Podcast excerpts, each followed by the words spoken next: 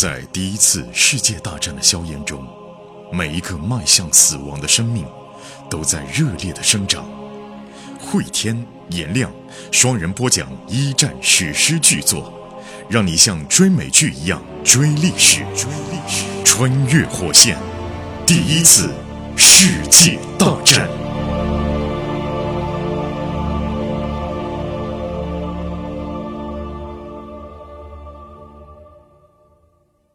穿越火线一战，各位好，我是颜亮，我是霍天。时间线已经来到了一九一七年的七月份，此刻的俄国社会里，沙皇已经被推翻了。沙皇的儿子安德烈王子也搬出了自己在首都彼得格勒的行宫，搬到了乡下的一栋庄园当中。而他的妹夫，也就是我们的主人公菲茨伯爵，带着碧公主也不放心啊，回来看看自己的产业还能剩下多少。正赶上安德烈王子在白天的时候又打死了当地的一个农奴，镇上的农民们来复仇了。菲茨往外一看，火把一百多号人，为首的手上拿着枪，然后就骂了一句：“他妈的！”菲茨这个骂脏话让 B 很吃惊啊，说：“丈夫啊，你干嘛？你忘了我在这里吗？”就这，他是基本的这种英国绅士啊，一般不是逼急了不会说这样的粗口。菲茨指指外面，，B 一看，哦呦，我的个天爷！菲茨其实气的是，这就是你哥惹的麻烦，惹的麻烦。哎，菲茨就喊来人呐，来人呐！跟班惊慌失措的冲进来，菲茨就说：“哎。”五分钟之内，我们离开这里，行李通通的不要了。你到门口啊，去马厩套上马车，然后把车千万千万停在厨房门口，不要停正门口。马上我们就走，然后菲茨转向 B，赶快穿个大衣，随便套一件，穿一双方便的鞋，其他东西通通不要了，珠宝首饰不要收了，走啊，去厨房。还好这次 B 呢很争气，他没有歇斯底里，这会儿不敢再胡搅蛮缠了。菲茨呢一瘸一拐的离开房间，急匆匆去安德烈的卧室啊，大舅子不在，诶，去哪儿了？下楼一看，发现呢管家几个男仆站在大厅里面，脸色十分的惊恐。菲茨也害怕，他希望没有被人看出来自己害怕。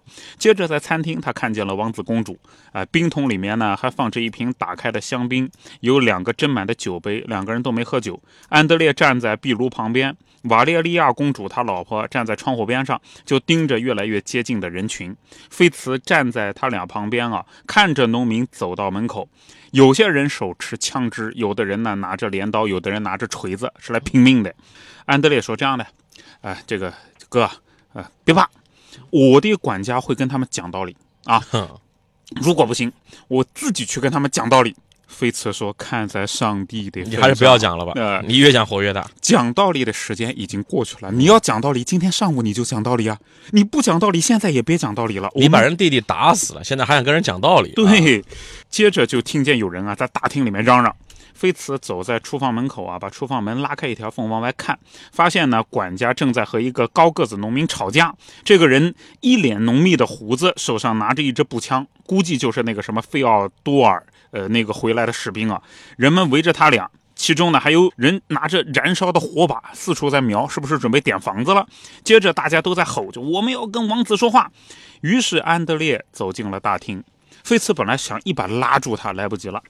安德烈王子穿着晚礼服出现在了农民面前，农民们发出一阵嘘声。呃，结果安德烈呢还说了这么一句：“如果你们现在安静的离开，就不会惹出什么大麻烦。”他还以为自己余威犹在啊！对呀，其实已经掌控不了局面了。费奥多尔厉声反击：“有麻烦的是你，你杀了我弟弟。”这时候，菲茨又听见瓦列利亚公主啊很平静地说：“我丈夫有麻烦了，我应该待在我丈夫身边啊。”菲茨一把又没拉住，公主也进了大厅。啊，就这个公主呢，虽然出场时间非常短啊，但给我的印象很深。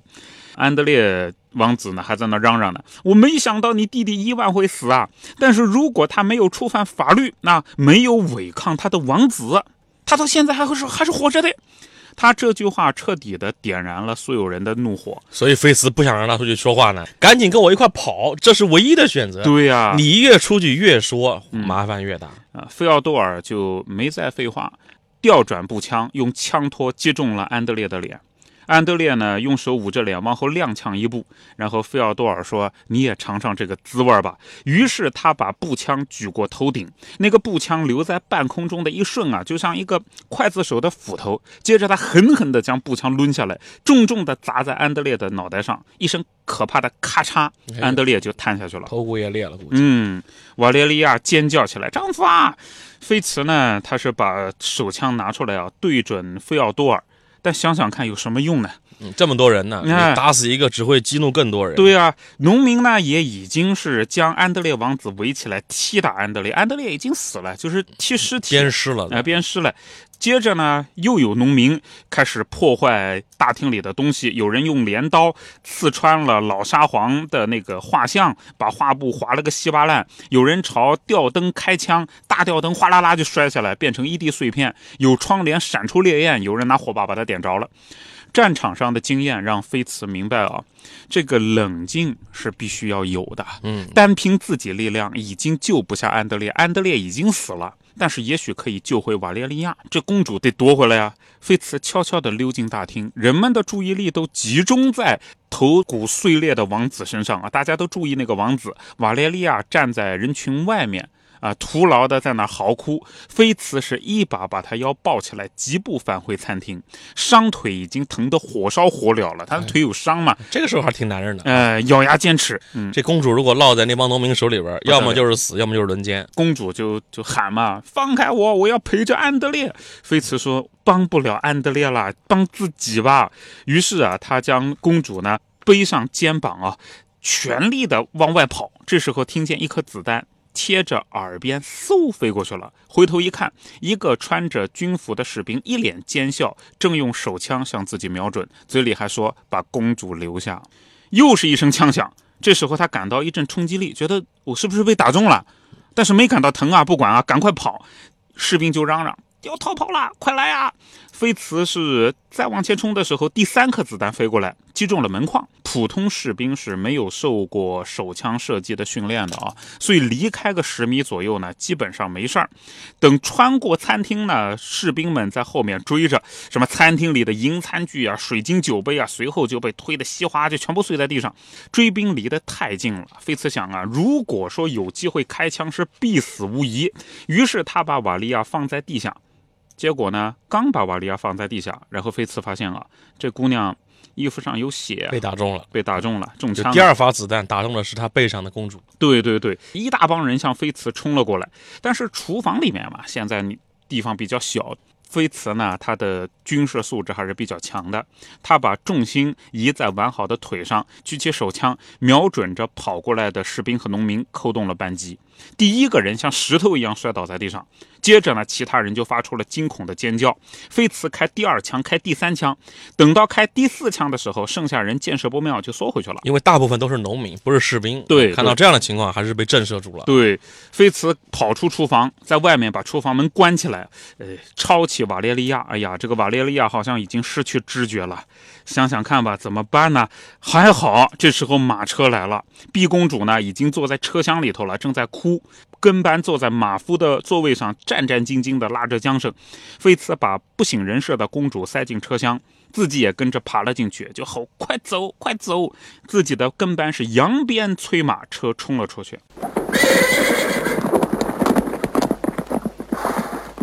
菲茨问 B 怎么样啊？B 说还好，没受伤。你怎么样啊？菲茨说呢，我没受伤，不过你哥哥肯定是死了。对你这嫂子估计嫂子也悬。然后菲茨低头一看，瓦雷利亚脸色苍白，一动不动。然后菲茨说，他也死了。B 说，哎呀，怎么办？哎呀，可怜的瓦雷利亚，可怜的哥哥。这时候，B 他就没哭了。马车冲下车道，菲茨回头看看那座大宅啊，厨房门口站着一小群沮丧的追兵，其中一个人举着步枪正在瞄准。菲茨一把按着 B，，让他低下头，自己也缩起身子。两声枪响之后，没有打中任何人，马车一路跑出了射程。再回头看啊，整个屋子里面已经是所有的窗户都亮着奇怪的光，整个房子都被点燃了嘛。浓烟从正门就涌出来了，橙黄的火舌窜出一扇敞开的窗子，接着大火沿着墙壁烧了起来。深夜当中啊，一辆马车在飞驰，身后是一个老房子贵族的老房子在燃烧当中啊哎。这也是此刻的其实很多沙俄贵族的命运。大部分的俄国贵族在纷纷的出逃，有些逃得比较慢的，可能就当时就直接被愤怒的农民给弄死了哎，给弄死了啊！那么我们镜头再一转，对准了谁呢？对准了沃尔特，他现在回到德国了，时间是一九一七年十月，十已经月。到一九一七年十月了啊！对，呃，需要指出啊，这个俄国的十月革命呢，实际上是十一月，因为按俄历是十月，一九一七年十月。这时候沃尔特正在发脾气呢，他说海军部那帮混蛋不是承诺五个月内迫使英国投降的吗？现在他娘的已经过去九个月了。沃尔特发脾气，爸爸奥托呢在旁边说：“儿子啊，怎么办呢？啊，你说他是傻叉，确实我承认他们犯错了。沃尔特也实在是没有办法想，但怎么办？只能忍。之前的俄国的战略是无限制潜艇战，嗯，把所有外面给到英法的补给全部击沉。根据他们的计算，英国撑不了五个月，对国内就要暴动，英国人就吃不上饭了。对啊。但是五个月过去了，发现呀，而且呢，沃尔特还跟爸爸说啊：“说爹啊，你知不知道啊？现在已经有一万四千美国人在法国登陆了。我这边刚刚拿到的情报，之前海军部那帮狗娘养的，不是许诺了不会让任何一个美国人踏上欧洲领土吗？嗯结果呢？”爸爸没办法，奥托他就说：“哎呀，这个海军部啊，他们尽力的做了对我们祖国有益的事情啊，还能怎么样呢？”结果沃尔特发脾气发得更加厉害了。哎，那是这样的，如果说海军部那帮人他没有办法兑现承诺，那一开始就不要说的那么肯定。那时候他们说的多笃定啊，就是因为他们说的那么笃定，咱们皇上才签的那份命令无限制潜艇战，是不是？啊，之前他如果那帮人能够稍微有点自知之明就好了，结果他们没有。现在你知道我想怎么样吧？我想把手枪顶到海军上将的嘴巴里面，然后扣响扳机，打死那个狗娘养的。然后爸爸说：“你声音小一点，小子，你疯了。”那我们在外面在开会，你声音小一点。结果沃尔特呢，他就说：“你看看吧，啊，美国人来了，美国人来了，英国人扛住了。那此刻德国人已经嗅到了一丝战败的气息了啊！对呀、然后爸爸就说：“你你你你年轻人啊，你不要缺乏常识。”他其实他爸爸讲的是不要缺乏政治常识，嗯啊，你不要在官场里面这么来。然后呢，沃尔特他就不管嘛，谈什么常识啊？你们这一代人。把德国弄进了战争，把我们年轻人搞得缺胳膊断腿，上百万的年轻人丧命。这场战争打了三年，到现在不但打不赢，我们还得输。奥托看向别处，他没办法否认，儿子说的完全正确。完了，现在基本上是完了。无限制潜艇战没有扼杀协约国的物资供应，同时呢，英国海军也在封锁德国港口，对吧？德国的潜艇是搞无限制潜艇战，给英国人制造了麻烦，但是德国的补给船也进不了港哎。然后爸爸就说吧，这样吧，这样吧，我们再等等啊。彼得格勒那边呢难说，如果说俄国撤出战争，力量均衡就会变化。你现在不要发脾气，稍微平静一点。现在最关键的是让俄国人赶紧退，哎，沃把尔东线的危机解 决了，我们就好办了啊！对沃尔特说，看起来一切都取决于列宁啊。那么我们镜头再一转，对准俄国，十月初，格雷格里带卡捷琳娜去看产科医生了，哦，要生了，要生了。格雷格里现在大部分时间啊都待在卡捷琳娜身边，因为卡捷琳娜呢这次怀孕吧，这肚子比以前要大，这皮肤像足球一样紧绷，肚脐都凸出来了，因此格雷格里觉得很惊恐，他就怕这个孩子是不是太大了，万一要难产怎么办？于是他们动身去助产士马格达家，那个小瓦洛加骑在格雷格里的肩膀上。啊，小男孩快三岁了，格雷格里扛着他毫不费力。小孩的个性现在已经能看出来了啊，虽然很幼稚，但是聪明、认真，非常像格雷格里，不像列夫，非常像。不是那么吊儿郎当的啊，哎，对，就列夫他那种呢，就感觉吧是韦小宝痞坏加痞坏的，韦小宝、杨康啊，差不多就是这种样子啊、痞帅痞帅的，对，列夫就是郭靖啊，郭靖这种样子。呃，孩子这样的现状让格雷格里也特别满意啊。格雷格里心说呢，这个孩子啊，怎么样养育才是起决定性作用的，爹是谁不重要。那另外一方面呢，我们前面讲到，科尔尼洛夫将军的反革命行动已经被摧毁了，铁路工人联盟让柯将军的主力部队滞留在彼得格勒之外，周围的城市的部队呢，也都被布尔什维克拦截了。其实瓦解这种反革命军队，只要像格雷格里这样做就行了。你去找他们，说出真相，然后士兵们就反戈一击嘛。谁愿意打内战？外战都不愿意打了，内战更不愿意。对啊，而且在部队里面，格雷格里他是亲自的挑死了那个上校。在其他的部队里面呢，往往是自己的兵就反水，嗨，处决军官哈。这个柯将军本人也被逮捕了，也被监禁了。当然，老格是出名了，他更出名了。有人说他一个人就消灭了一个旅。啊，这是 Rambo，孤胆英雄。但是老哥这个人老实，对吧？他肯定不吹牛，他说：“哎呀，没有那么厉害，我这个只是凑巧。”但他越谦虚，别人就认为他越厉害。后来他被选入了布尔什维克中央委员会，他进中央了，权力核心了啊。托洛茨基也出狱了，现在布尔什维克形势更好了，在莫斯科的选举当中赢得了百分之五十一，那就是可以无视其他的任何党派了。他这是绝对优势啊！全国党员人数达到三十五万。那格雷格里心里面啊，他一方面很开心，另外一方面呢也是担心。如果说革命在最后关头没有成功啊，那自己是要被清算的。这可以想象啊，对吧？他现在是核心人物。嗯，呃，一般来说呢，反革命行动的话，也不是说杀光所有人，但是像这种核心人物是一个留不下，所以格雷格里是特别担心啊。如果说失败了，他就想，哎呀，自己童年经历的一次次变故，爸爸当面被绞死。母亲在东宫外面抗议，被士兵打死。啊，牧师脱下了列夫的裤子，机械厂里面的磨人的工作，那么这一些可能就显得毫无意义。而现在要最后关头胜利，让自己孩子过上一种截然不同的生活。在去马格达家的路上呢，老哥就对卡捷琳娜说：“现在呢，列宁正在号召武装起义，不等大选了，不等了啊！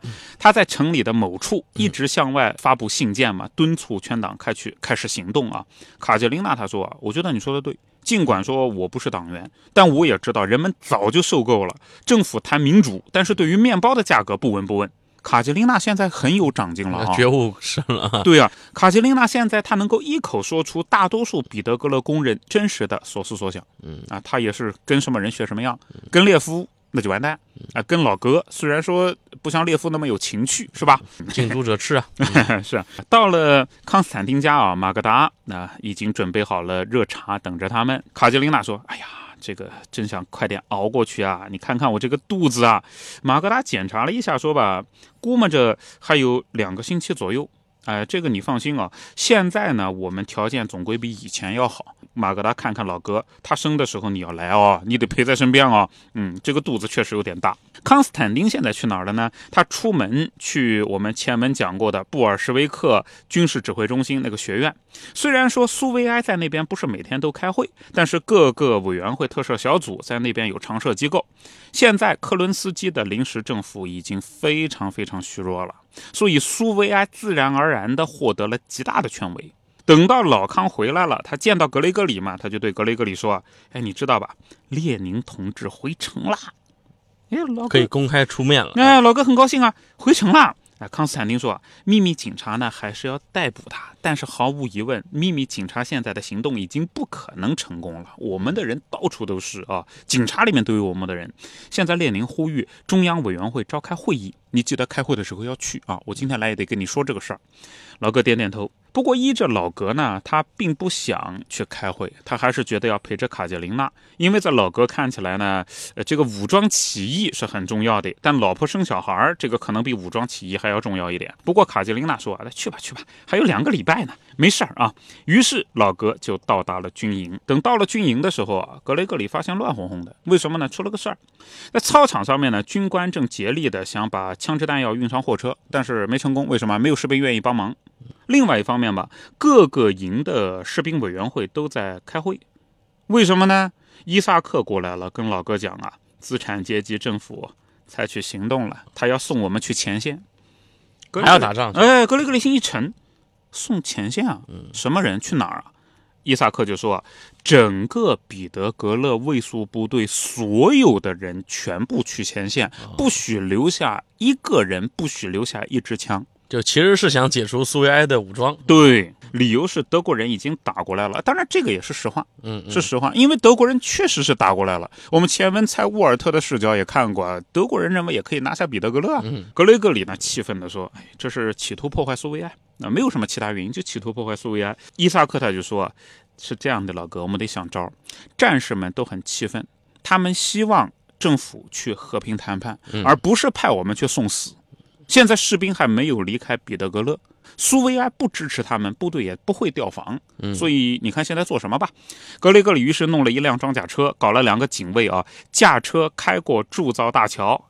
他想，哎呀，眼前呢是有点挫折，但是有可能演变成一次机会。老格现在是政治方面。突飞猛进，老哥他就想嘛，之前不是所有的部队都支持布尔什维克，你可以说大部分支持，但不是所有的。可是政府准备把士兵送上战场，那就会争取到摇摆不定的那部分了。苏维埃这边会取得全面胜利，因为苏维埃的口号一直是面包、土地、和平。哎，面包是针对城镇人口的，嗯，土地针对农民。和平针对所有人，尤其是士兵啊！等到了苏维埃指挥部，格雷格里发现这里的人正在出出进进。格雷格里团里面是有机关枪守大门的，但老哥心里面非常不安，为什么呢？根本没有严格检查，还有刺客怎么办啊？这边也是埋了个扣子，后来列宁遇刺的啊。院子里面是一片躁动不安的忙乱景象，像装甲车啊、摩托车啊、卡车、轿车争抢车位，有一个宽阔的台阶通向一道道的拱门啊、古典廊柱。格雷格里看到苏维埃执行委员会正在楼上的房间里面啊，正在开会。开会的时候还是意见很不一致。孟什维克们，俄国社会党嘛，它有布尔什维克和孟什维克。布尔什维克是个俄语单词，就多数；孟什维克是个俄语单词，叫少数啊。那么就是少数派仍然是呼吁驻军啊开赴前线，保家卫国嘛，保家卫国嘛，不能说这个首都落在。德国人手上啊，但格雷格里心说呢，你们这帮人这种做法才是真正的不战而降。我们的敌人是什么人啊？不是德国人，是这帮资产阶级。于是老哥就非常担心，革命是不是会就此告终？啊，他挤进人群里面，布尔什维克正在拟定更为激进的方案。布尔什维克的想法是什么呢？把工人动员起来。哎，你们不是说要保家卫国吗？嗯，对呀，那么我们就保家卫国，我们把工人全部动员起来，组织赤卫军吧。咱们把工人武装起来，就跟德国人在这边耗。格雷格里就很激动啊，托洛茨基讲的是对的。格雷格里又说呢，我们这样再建立一个斗争委员会，负责保卫城市啊，我们不要在这边谈了，再建一个新的委员会。哎，孟什维克就火了，那你们不是说要在陆军之外再建一个军事指挥中心吗？不行，不能干这个事儿啊。格雷格里就发现嘛，好像大部分的孟什维克都同意这种观点。那可见孟什维克呢，呃，也是有脑子的，对吧？托洛茨基最后还是失败了，他没有说动孟什维克们，于是现在苏维埃好像出现了分裂，出现了分裂。当天下午呢，布尔什维克召开了一个会议，在会议上，布尔什维克坚决表示绝对不能让部队调往前线。另外一方面，布尔什维克决定绕开孟什维克，建立军事指挥部。这是朝权力迈出的一大步啊！现在形势对于俄国社会来讲，就变得非常的危急了，因为外有德军开始向俄国的境内进攻了啊！而在首都彼得格勒呢，苏维埃政权一方面要准备大选，另一方面，苏维埃政权内部布尔什维克和孟什维克对于夺权的方向以及节奏似乎呢又不太统一。具体的情况，我们在下集当中继续来讲述。好，穿越火线这一集就到这里。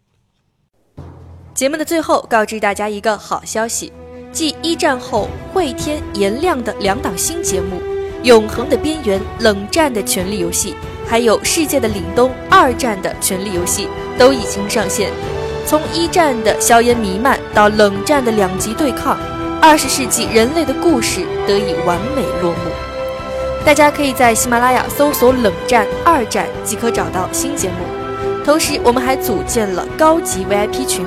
您可以添加火线助手拉您入群，微信号就是火线的全拼加二零二，也就是火线二零二。慧天和颜良老师会在群内与大家交流，同时群里也会发送各种福利、新节目抢先听、节目周边等等。我们在群里等你。